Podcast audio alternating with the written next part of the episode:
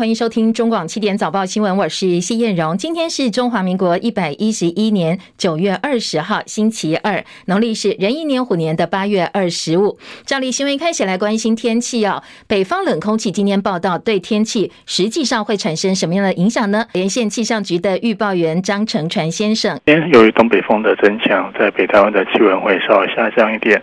高温的低温会降到在二二二十二十二十三度，那白天的高温则在二十八二十九度，属于比较舒适到有点偏凉的天气形态。那其他地区比较不受影响，高温还是有三十到三十二度，至于低温则在二十三到二十五度。中南部的日温差稍微大一点，上述还归请留意气温的变化。那水汽方面比较少一点，各地大多是属于多云到晴的天气。那清晨的话，在中南部跟花东有出现一些零星的短暂阵雨。至于午后的话，则是在南部地区跟其他山区会有些局部的短暂雷阵雨。那其中山区的雨势还是有机会比较大一点。那由于近日地震频繁，土石山区土石比较容易松动，非必要的话，请尽量避免前往山区活动。那随着东北风的增强，在台南以北还有东半部沿海空旷地区，跟澎湖、金门、马祖将会出现八到九级的强阵风；而在基隆北岸、东半部沿海跟马祖，也有长浪发生的几率，浪高可以来到两到三公尺。特别是在基隆北岸跟宜兰花莲的浪高，甚至可以来到三到四公尺左右。要前往上述海边活动，请注意安全。锦江沉船，周末前后是不是呃，在台湾跟巴士海峡附近有热带扰动，可能会形成台风？目前的观察是？对，目前在菲律宾东方海面是一个大的低压带。那未来的话，这个低压带里面是。有一些热带劳动发展的几率，不过它是否真的会发展起来，还有它未来的移动的方向，目前的资料不确定性还是比较大一点，所以这部分还要再继续做观察。那今天礼拜二大概什么时候会比较清楚一点？嗯，可能在在一两天之后了。不过不管怎样，从周五之后，我们它附近的迎风面的水汽就会增多，所以周五之后，在北部跟东半部的降雨的现象会比这几天来的明显一点。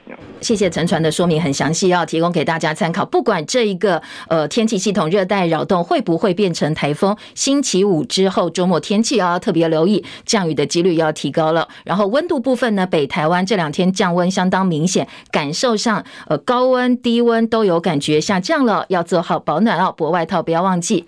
好，再来关心地震消息。根据气象局最新的资料，今天凌晨一点四十七分又发生瑞士规模三点五地震，地震深度四点八公里，是浅层地震，震央是在高雄市政府东北方。八十三点七公里，高雄的桃园区最大震度，高雄有三级的震度。而台东昨天、前天接连发生两起瑞士规模六以上的强震，到现在哦，余震加起来上百起。有学者跳出来警告说，下一个大地震可能会发生在嘉南地区。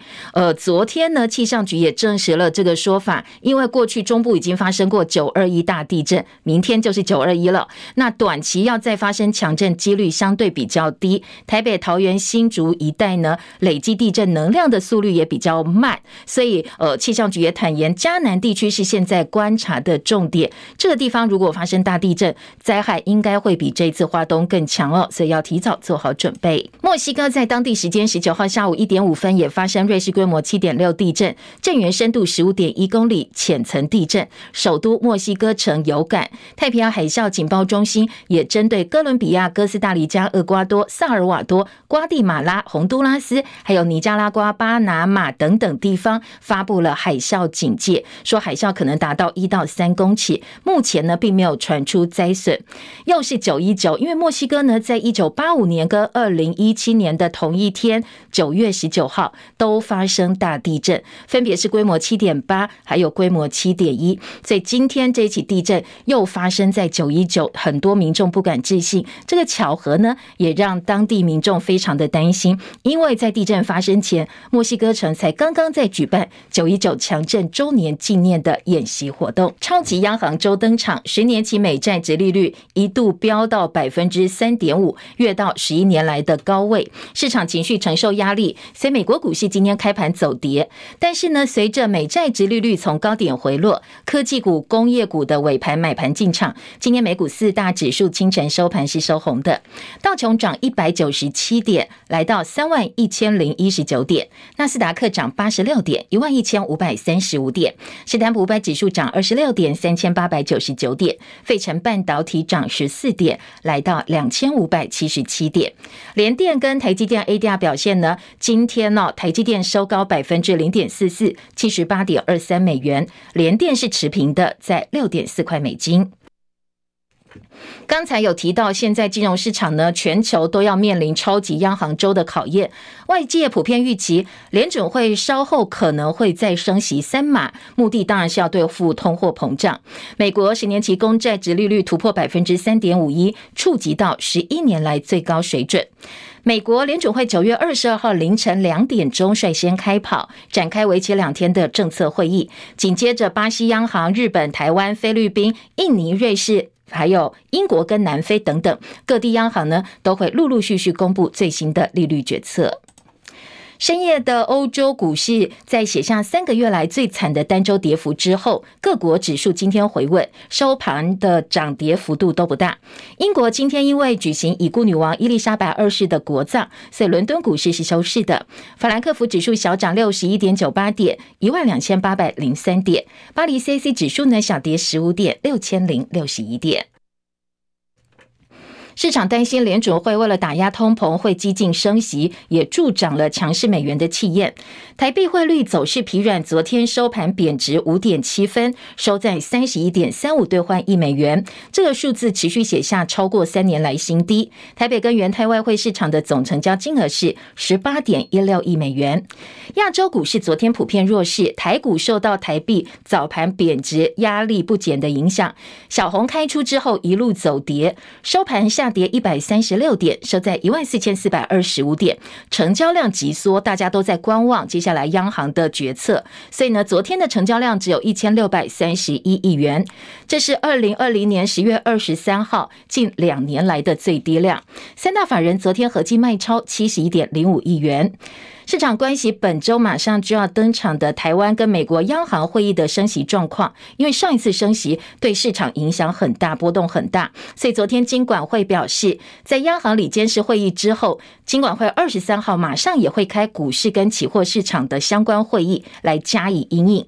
而证交所董事长林秀明对市场信心喊话说：“现在呢，台北股市基本面良好，只是短线的震荡，大家不要太担心。”其实今年以来，日元已经重贬百分之二十四点六了。所以日经新闻昨天报道，以美元计算的日本经济规模正在萎缩。如果按照一美元兑换一百四十日元来算，估计呢，今年的日本名目国内生产毛额 GDP 会低于四兆美金，大概五百六十兆日元，这是三年来头一遭。而工资换算成美元之后，也倒退到三十年前了。所以日本现在的购买力跟人才的吸引力非常明显的下滑。稍早在股市的部分提到，英国股市呢，今天因为英国女王伊丽莎白二世的国葬，所以今天是休市。英国已故女王伊丽莎白二世呢，在西敏寺举行隆重国葬仪式，从台北时间昨天傍晚六点钟开始，深夜结束，全球好几百万人在看直播。记者戚海伦的报道。英国女王伊丽莎白二世以九十六岁高龄辞世，国葬仪式从台湾时间昨晚六点举行，到今天凌晨，女王遗体已经被安葬在温莎的乔治六世纪念礼拜堂，包括国王查尔斯三世和其他王室成员都参加了私人葬礼。女王已故夫婿菲利普亲王的灵柩从温莎圣乔治教堂的皇家穹顶搬迁，以便女王可以和她相爱七十三年的丈夫长年在一起。在女王下葬之后，英国王室的官方推特账号发布了一张女王在一片石楠花当中行走的照片，并且引用莎士比亚名剧《哈姆雷特》经典台词：“愿围绕的天使为你吟唱，引领你安息。”乌克兰第一夫人欧伦娜·泽伦斯基也出席了英国女王的国葬仪式。她表示，感谢女王生前对乌克兰发出重要的支持信号，我们将牢牢记住，永怀深深的感激之情。俄罗斯没有受邀参加女王的国葬。记者戚海伦报道。英国女王一九四七年在西敏寺成婚，一九五三年在西敏寺举行加冕仪式，最后呢，她也在这里要跟大众告别，象征一个时代落幕。这场从一九六五年首相前首相丘吉尔过世到现在，英国睽违超过半个世纪的国葬，有一百多个国家、其他国家的元首参加。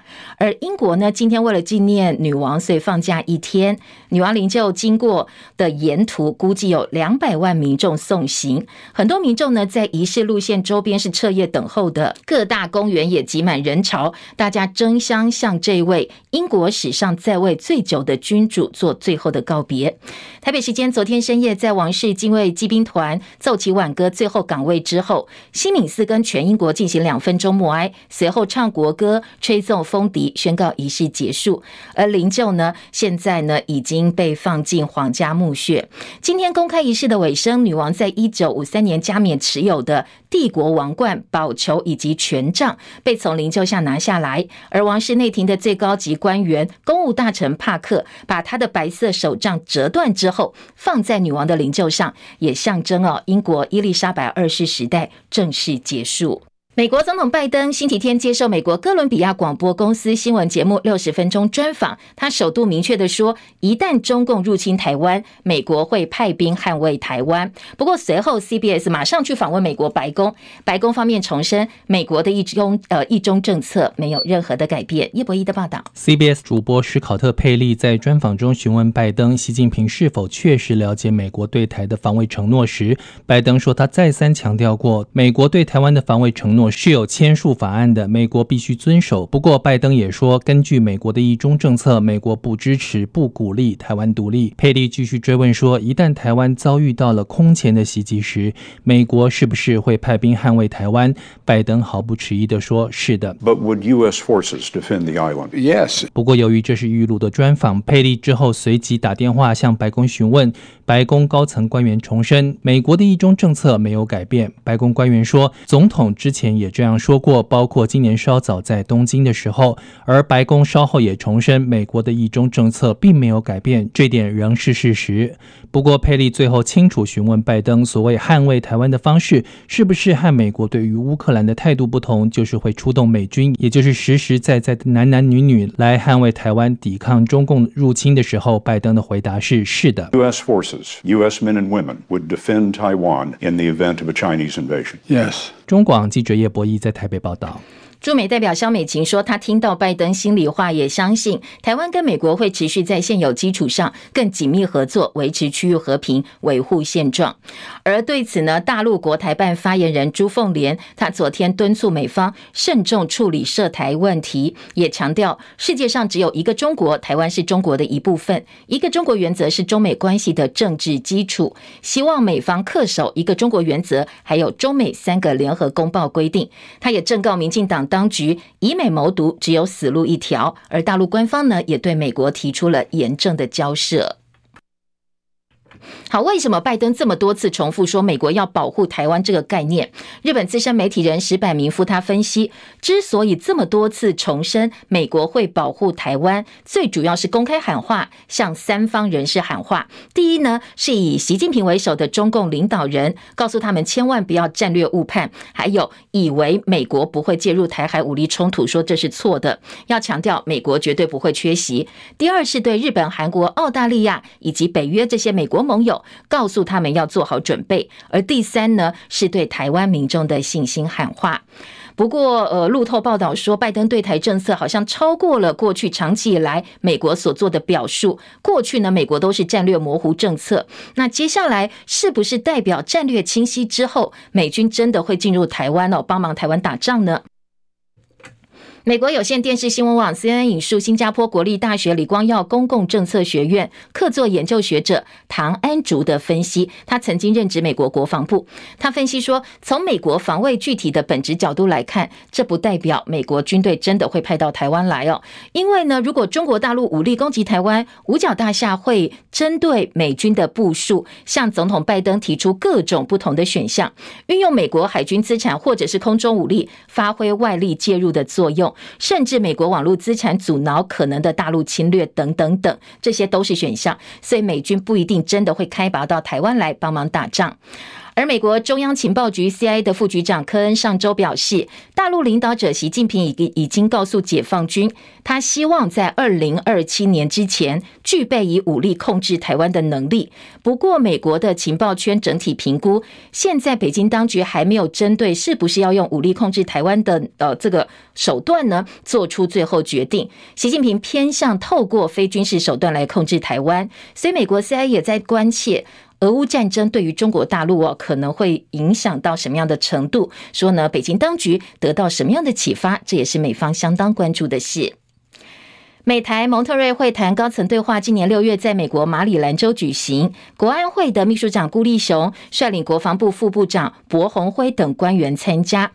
现在联合新闻网报道说，美国中情局第一次邀请我们的军情局长杨敬色中将列席参加，而且也表达美国中情局希望跟我们的军情局进行直接的情报交换合作。不过对此呢，国防部没有任何的回应。另外，联合报今天也公布了一份两岸关系年度大调查，说调查显示民众对两岸的外交、军事跟官方互动关系感受趋向恶化，认为这三项指标偏向敌对或紧张状态。都超过六成，而这个数字能写下历年来新高。调查显示，不满意蔡总统处理两岸关系表现的民众也攀升到五成三，负评比第二任任期第一年增加了十三个百分点。另外，有八成三民众认为，其实两岸必须要维持继续沟通的管道，这个管道相当的重要。那这一份两岸调查呢，其他几个重点呢，包括美国的议长裴洛西访问台湾，四成四的受访者认为弊多于利。而共军演习之后呢，有八成三希望两岸继续沟通，还有超过一半的受访者很担心哦，大陆的农渔产品禁令后续还会再扩大。美国总统拜登接受哥伦比亚广播公司新闻节目六十分钟的专访，两个重点，一个是刚才提到哦，如果中国大陆真的武统台湾的话，美国会出兵帮忙。好，另外一个就是拜登说，新冠疫情大流行已经结束了，没有任何人在戴口罩，在美国了哦。他说呢。随着美国当局取消大部分防疫限制措施，旅行也恢复到疫情前的水准。其实拜登的谈话只是反映目前美国的社会现况。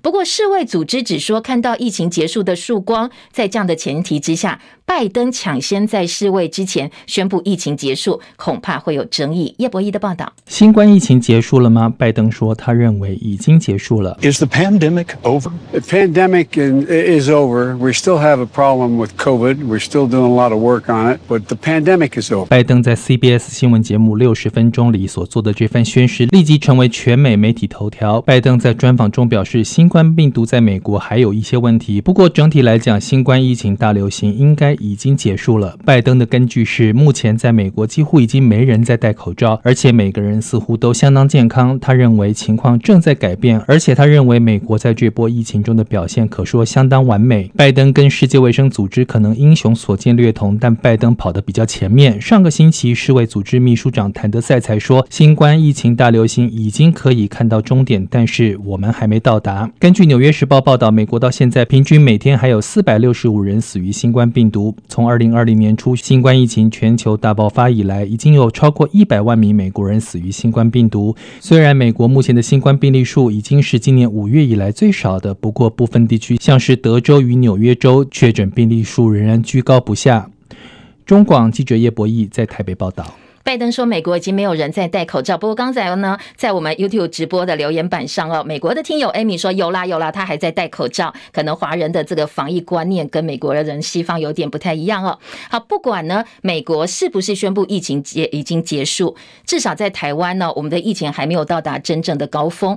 昨天疫情指挥中心公布新增本土确诊两万八千两百一十例，境外两百三十九例，三十一起死亡个案，而确诊分布呢，还是六都比较。较多，新北六千零二十八例居冠，其次是台中、桃园、台北都是三千多例。指挥官王必胜说，中秋节有一段时间病例变少，但是假期结束之后，确实也反弹回来了，病例变得比较多。而 BA.5 疫情还在持续上升当中，占比近六成。他估计明天应该就会到达疫情的高峰，不过如果慢一点呢，可能会拖到下周五或周三，跟先前想法推测差不多。而到了。高峰之后确诊可能周平均大概三万到六万之间，那单日最高大概四万九千多例。不过这些都是推测，还要看接下来两天的疫情变化。全球防疫近三年，各国边境今年逐渐解封，而跟绿营关系良好、被前指挥官陈时中昵称为 “Coco 姐”的名嘴周玉蔻，昨天他又脸书发文哦，他说他独家预告，下个月台湾光复节十月二十五号，蒋公明诞纪念日十月三十一号左右，台湾就要广开国门零加七了，还说选这个日子哦是有猫腻的，是有玄机的。对此呢，昨天王必胜也做了回应。今天早上，那个苏院长在扩大防疫会议里面，那也责成各部会就我们所提出来讨论的这个边境开放相关措施啊，去做这个相关的准备。那到目前为止的进度是，大家都还在呃讨论，还有在准备当中，还没有确定的日期出来。目前是还没有。我想现在整个方向就是公布会早一点，但是也会给大家充足的准备时间。哦，包括旅行业。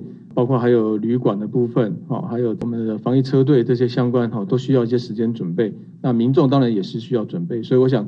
会早一点宣布，那给大家比较多时间去准备，以这样子的方向去进行。好，讲了很多，最后重点就是还没有拍板，但是正在准备当中，会提早告诉大家。台东县池上乡前天下午两点四十四分发生六点八强震，造成全台一死一百六十七人受伤。总统蔡英文前天晚间视导中央灾害应变中心，但是临时取消跟花东地方首长还有救难团队的视讯连线，不但没有跟灾区花莲、台东。呃，连线听取地方的情况，而且念完稿之后呢，包括总统、包括院长立刻起身走人。地方等了两个多小时，等到这样的状况，首长们都很生气跟无奈。有人痛批总统比天灾更冷血、更无情。还有多位电视的名嘴说，这很明显是因为花东哦绿营选票不多，对这些非优势选区大小眼。昨天蔡总统公开道歉了。我到中央灾害应变中心市导连线作业是有一些疏失。没有能够与两位县长以及救灾的团队有沟通的机会，对此呢，我要向两位县长以及在花莲跟台东的救灾团队表示歉意。今天苏院长也将带领的行政团队，啊，赴灾区去慰问，并到灾区现场了解搜救的最新的进度。好，总统提到苏院长要到现场勘灾，不过花莲县长徐榛蔚跟立委傅崐萁本来昨天要跟苏院长一起去看灾，后来呢，苏贞昌行程临时更动又错开了，所以傅坤奇也很生气哦，气得飙骂中央不要来玩躲迷藏，一直到中午，终于在东里火车站合体，地方跟中央暂停选举战火，大家一起来帮忙花东灾民，呃，力拼复原的工作，因为真的很需要中央地方帮忙哦。现在花莲县的轮天大桥、高寮大桥。桥断裂，长富大桥、玉里大桥毁损，所以花莲县长徐榛蔚再度对中央喊话，说这南区四桥是民生跟物资必经要道，希望中央能够赶快拆掉重建，否则会造成县民的安全，会造成产业的困境。教育部统计有五百三十二所学校受到强震影响，那灾损破亿元。其中花莲的春日国小空中走廊从二楼被震垮到一楼，相当惨重。今天国军会进来帮忙复原工作。台铁的花东线很多路段出现轨道的严重错区，还有钢轨翘起来。交通部长王国才昨天说，台铁花东线全线复驶需要的时间，现在估计可能会超过一个月。好，这一次强震在东部传出灾情，也震垮了桃园市刚刚启用一年的巴德国民运动中心的天花板，还造成一个人受伤。所以现在 IP 这是豆腐渣工程。对于外界把巴德羽球馆跟过去新竹市立棒球场种种缺失做比较，桃园市长郑文灿昨天在议会备询的时候说，不要做恶意连结。不过媒体人黄阳明说，巴德中心三月曾经抛出一张墙壁被踢破洞的照。照片还提醒使用者说：“你一脚踢哦，维修费用就上万。”他说：“这是一个设计作为多功能综合球场场地，类似隔音墙的墙面材质，这么的不堪一击，是不是有一点奇怪呢？好，在天花板掉落部分，现在救国团跟桃园市政府的责任归属也有争议哦。不过专家说，这个跟救国团的灯具改善没有关系。救国团也出来讲话了，说不要叫他们背黑锅，这个锅他们不背。桃园八德运动中心羽球场的天花板掉落，专家已经去勘验了，初步说呢，这个天花板掉落跟救国团先前灯具改善没有关系，所以救国团说，希望外外界不要因为政治因素随便甩锅给救国团。前内政部长李鸿源接受媒体访问时则揭露，公共工程标案管理系统当中，桃园八德国民运动中心相关的标案资讯，现在全部被下架，看不到了。他觉得很纳闷哦，哪有什么东西是公开资讯查不到、不能够查的呢？难道这个标案又要封存三十年吗？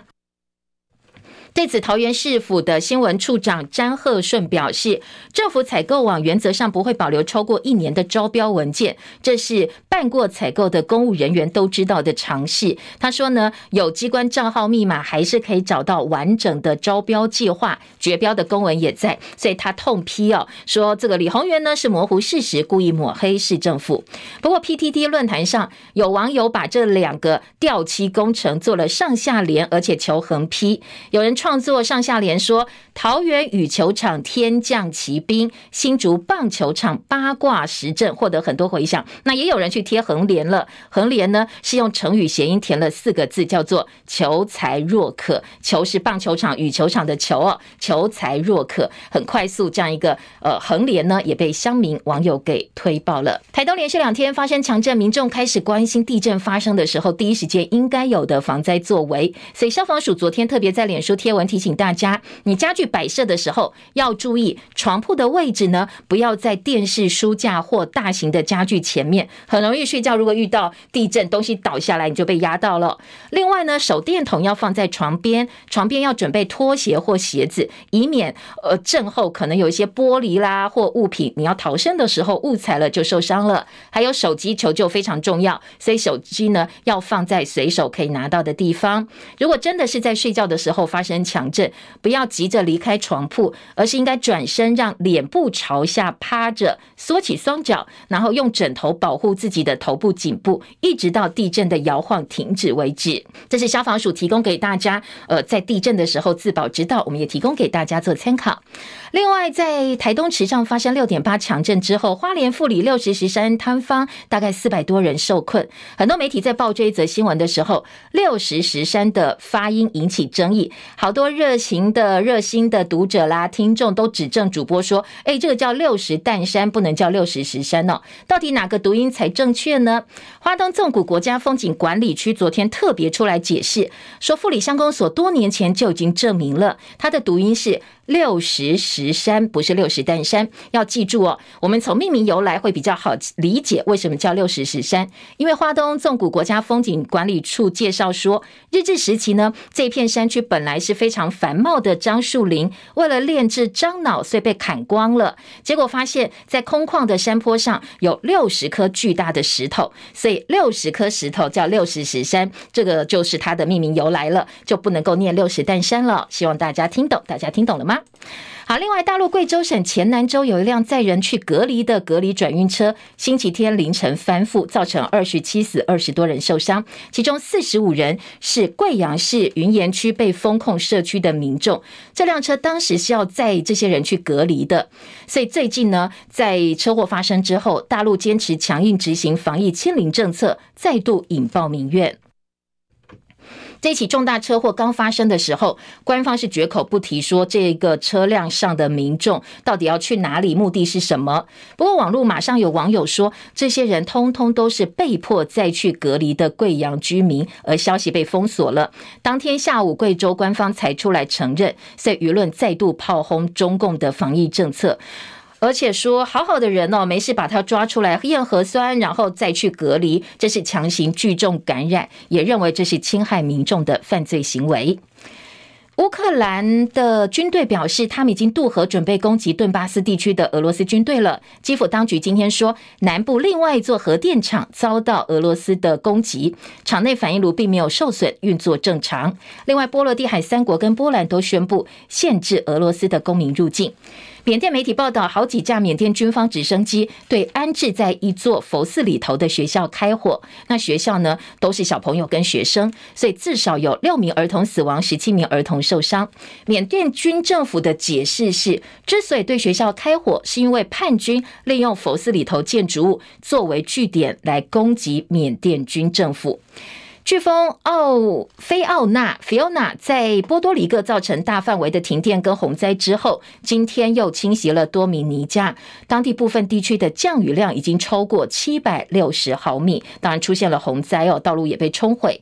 南马都台风为日本西部带来狂风跟破纪录的雨量，现在已经知道至少有两个人死亡，多处交通中断，包括丰田汽车在内，工厂停摆。而且日本气象厅说，接下来几个小时，包括日本中部的工业心脏地区，降雨量可能会超过四百毫米。中广早报新闻。嗯，来听读报喽。今天早报头版新闻焦点，综合性报纸的头版呃新闻比较多元一点哦。自由时报头版头条是拜登再度表态说，如果老共真的打台湾的话，美国会出兵。好，它里头在大标题呢，并没有提到白宫澄清的部分。工商时报在头版下半版面也报道了这一则新闻。中国时报今天放在二版版头，重点就放在白宫否认哦，说澄清说我们的呃这个两岸政策对中国政策一中政策。没有任何的改变。好，这当然大家切的角度不太一样。联合报也是放在二版，那联合报呢，就是标题部分做了一个并成的报道。联合自由今天头版都看得到民调，联合报做的是呃非常大规模的两岸关系年度大调查，所以除了头版头条之外，内页三版、四版、五版通通都是在分析这个调查哦。那说重点就是蔡总统的两岸现在处理的方向，大概超过一半的国人是不满意的，不满意度百分之五十三。自由时报今天的民调则是桃园市长的选举最新民调，郑文灿百分之二十九点一，超过张善。正的百分之二十四点六，好，不过当然，嗯，选举民调。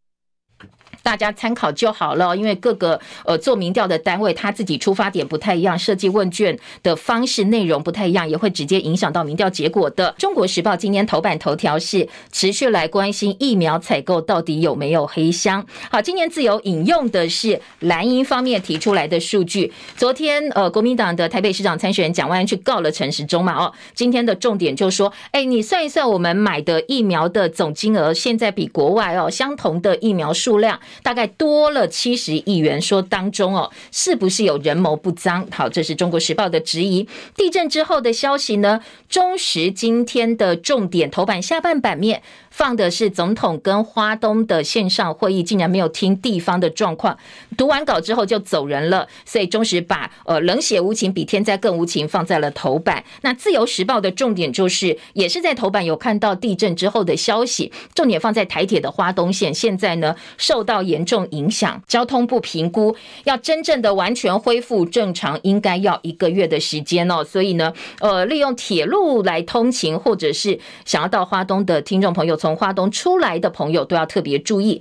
自由时报除了这一则新闻之外，财经报纸好了，财经报纸今天头版重点主要还是本周超级央行周，因为大家都在关注，都在观望。今天的工商时报头版头条放的是金管会已经说了，不管最后结果是升息多少，呃，我们先升多少，联准会升多少，他都已经做好准备，马上第二天我们会开一个会来演你阴影之道。而在经济日报呢，则是说。超级央行周前，台北股市量缩，因为大家都在等，要看结果。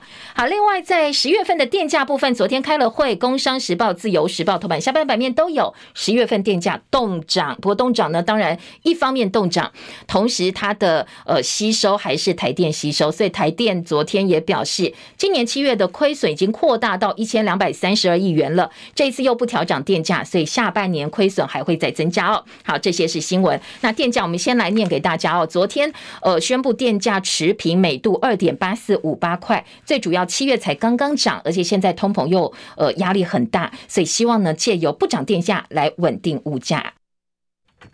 来听听看各个报纸在头版头条部分的大标题。自由时报头版头是拜登说，中国如果武力攻台，美国会出兵防卫。去年以来第四度提到护台的表述。好，这是自由时报今年头版头条。路透社说，这一次跟以前不一样，这一次的承诺是更明确的，因为呢，呃，问题是。呃，记者问说：“关于您的对台承诺，有什么是习近平主呃这个主席应该知道的？”拜登说：“我们认同很久以前签署的文件，双方维持一中政策。台湾对于独立有自己的判断，我们就是美国不会鼓励他们独立，那是他们的决定。”那记者就说啦：“那如果呃这个美国呃台湾真的独立，或者是老共真的攻打台湾的话，美国是不是会防卫台湾？”拜登回答是会。如果发生前所未见的攻击的话，那佩利再问哦，这主持人再问说，所以跟乌克兰的情况不一样吗？美国的男性跟女性军人都会在中国武力犯台的时候保卫台湾吗？拜登非常明确的说，是的。好，这是自由时报的还原，跟乌克兰不一样哦，美军会投入。中国时报今天的二版说，拜登第四次谈保台，白宫说他们对台政策不变。好，每次都是这样子哦，拜呃拜登先讲，讲完之后，白宫呢出来澄清灭火。今年《中国时报》把白宫的灭火呢是放到了二版的版头。接下来，《中国时报》另外做的报道是说，呃，如果中国违反对俄罗斯的制，反对俄罗斯制裁的话。那美国会停止投资，大陆则说他们会提出严正交涉。拜登过去保台说的种种说法，中国时报做了表格的报道。而中时另外呢几个切入点哦，说吕秀莲呼吁检讨兵役制度，全民国防，男女皆兵。这是通过了台湾政策法之后，呃，吕秀莲希望赶快检讨兵役制度，说一方面补强兵员，一方面要让大陆跟国际了解我们希望和平的想法。这是中国时报。另外联合。报的二版版头是大陆如果犯台，拜登说美将捍卫台湾，第四次表态，白宫官员重申政策不变。下半版面保台说有空间，美国专家说你不要想美军一定会开进台湾来帮忙打仗，没有这件事哦。还有的是。呃，也是吕秀莲。吕秀莲今天在联合报也有部分的说法被引用了。吕秀莲说不认为两岸需打一仗，他说他不认为两岸关系有坏到必须打一仗。现在的情势是美国应跟中国龙的争霸，两强互打台湾牌，把台湾卷进去。但是战争不管输赢，台湾都会付出惨痛代价。两岸人民也没有那么大的深仇大恨，必须要去打仗。所以他说，根本知道就是不要挑衅，不要升高敌意螺旋。政府应该具备战备能力，兵役制度应该要改善。好，当然这个就是呃所有的整个症结啊。今天的这个联合报整理了一下，联合报两岸新闻版是刘杰一，大陆国台办主任刘杰一，昨天呢在。金台科技论坛上的致辞，他说他有足够耐心争取和平统一，在二十大之前释出讯号，说更有捍卫国家主权、领土完整的坚定决心。不过他不认为一定要用武统，他说有信心可以等到两岸的和平统一。再来听到是联合报今天的这个民调了。联合报大标题头版头条：二零二二两岸关系年度大调查，蔡英文的两岸政策负评攀高，不满意增到百分之五十三。外交、军事、官方的关系恶化，这是历年来之最。如果您透过直播在收看、收听的话哦，现在可以看到、听到说联合报头版整个版面的安排有相当多的表格来解释一下哦。这一次联合报做的大调查，其实你看到哦，这一次不满意度百分之五十三，并不是蔡总统上任以来的最高。在一百零七年，他针对两岸的处理关系的评价，当时不满意度是百分之六十八，更高哦。好，在联合报今天的。这个报道当中提到，民间的互动有五大领域是获得好评的。那这五大领域呢，当然有包括呃这个社会、经贸等等等。那在官方恶化部分呢，民众认为过去大概五成民众认为官方关系不好，但现在上升到六成。经贸关系从和缓趋向竞争，军事关系近六年逐步攀升，开战的可能性评分低，但是增加的幅度高。如果十分代表可能会爆发战争，民众。评估两岸发生战争的可能性，平均四点四分。但是呢，呃，民众对于两岸开战可能性的评分，从十三年前三点二分，现在是增加到四点四分了。所以，尽管认为评分不是那么高，但是增加的幅度是变大的。民众评蔡英文满意度降到三成三。联合报头版的几个标题，在内页呢，三版说，裴洛西访问台湾，四成四认为弊多于利，担心外国势力介入。国人对于美国会不会派兵来防卫台湾，看法两极。但是值得注意的是，刚才吕秀莲有提到兵役制度，今天联合报这一份民调也说，受访者七成三说赞成恢复征兵制。好，当然不知道家里有役男的听众朋友是不是也赞成哦。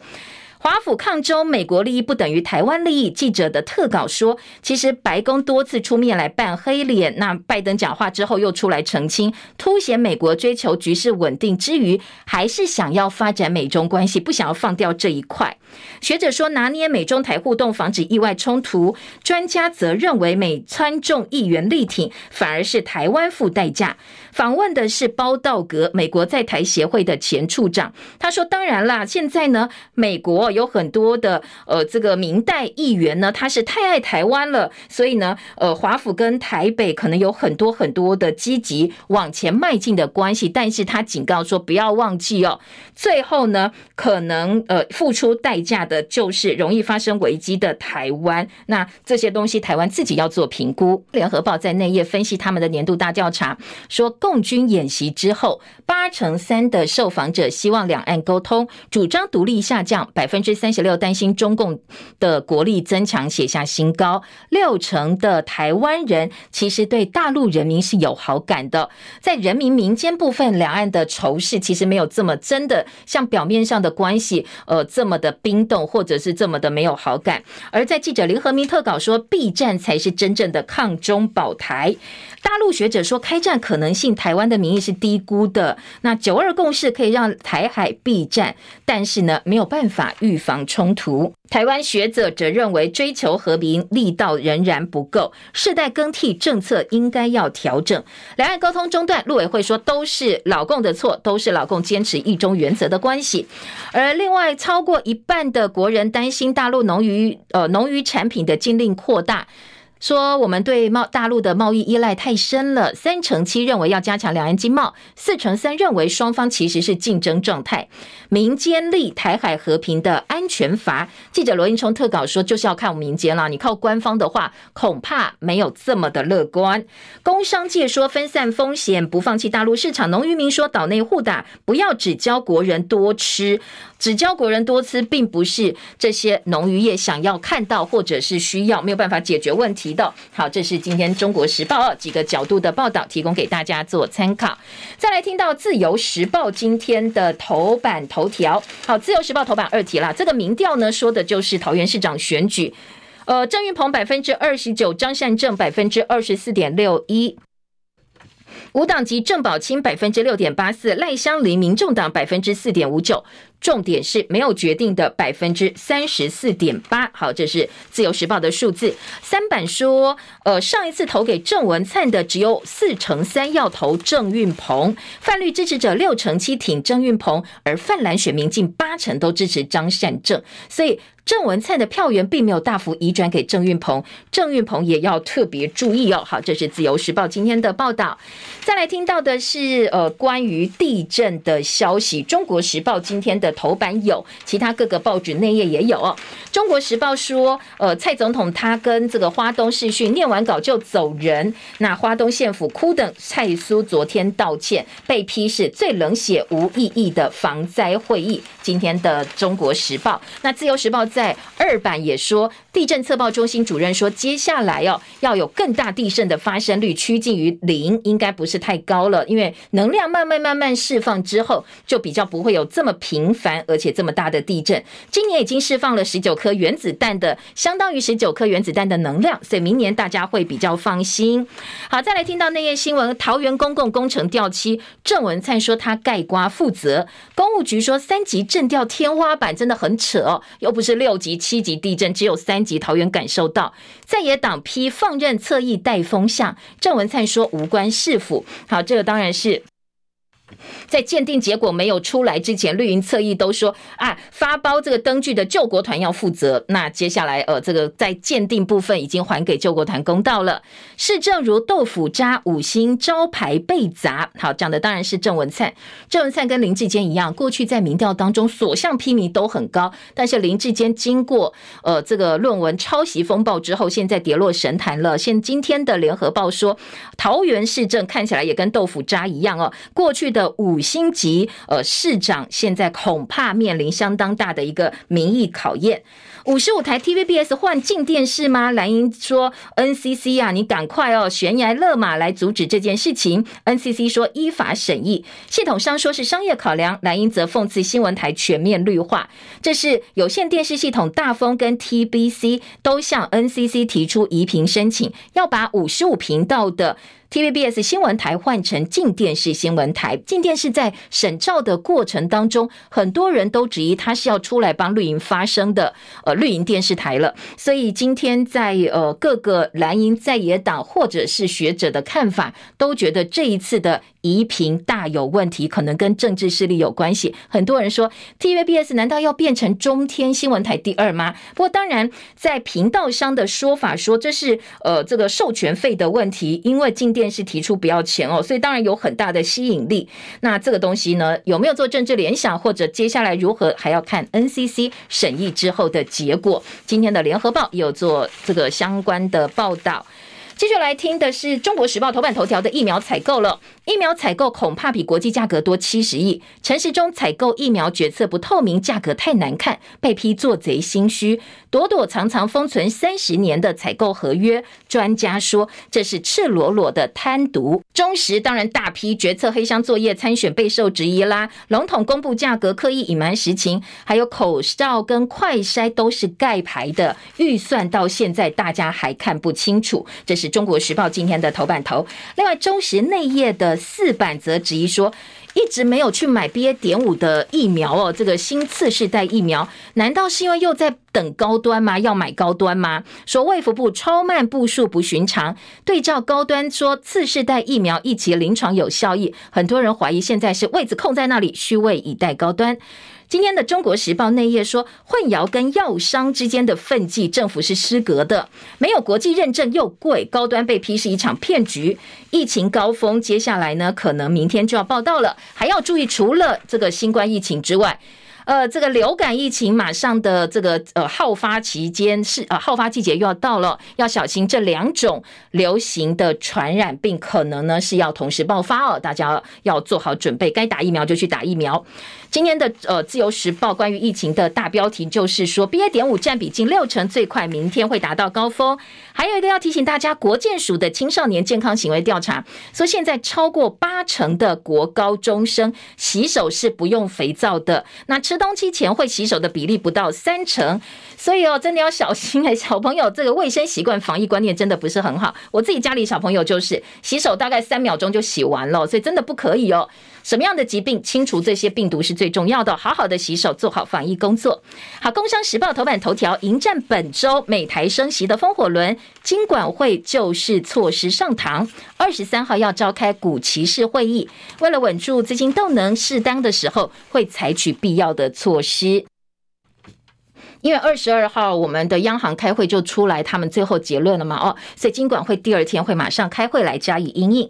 另外，在经济日报则说，超级央行周昨天台股量能急动，那联准会跟我们的央行开会之后都会有决定哦，所以昨天台股成交量只有一千六百三十一亿，近两年来的新低。其他的重点还包括电价动涨，以及呢，呃，经济日报头版头条说台币贬不停，半导体代工零组件通通受惠，科技。业的汇兑利益大丰收，当然啦，这些呃零组件业者大丰收，就势必要有其他的业者受到汇率的影响，就表现不是很好了。台币连五贬，写下三年来新低。它的影响呢，今天的经济日报头版跟内页的二版有相关的报道。好，再讲到动涨电价部分呢，二点五万用电大户下月电价呢会多一个月。呃，在我们的工商界的说法是，十月电价不涨，台电全年的亏损恐怕接下来真的还要再拿回来的话，大家一下又要涨太多了，有点担忧的。我们时间到了，谢谢大家的收听，也祝福您今天美好身心。今天外出记得要带雨具哦，因为要变天了，特别北台湾的部分。今天早报新闻叶荣早报，我们下次再见喽，拜拜。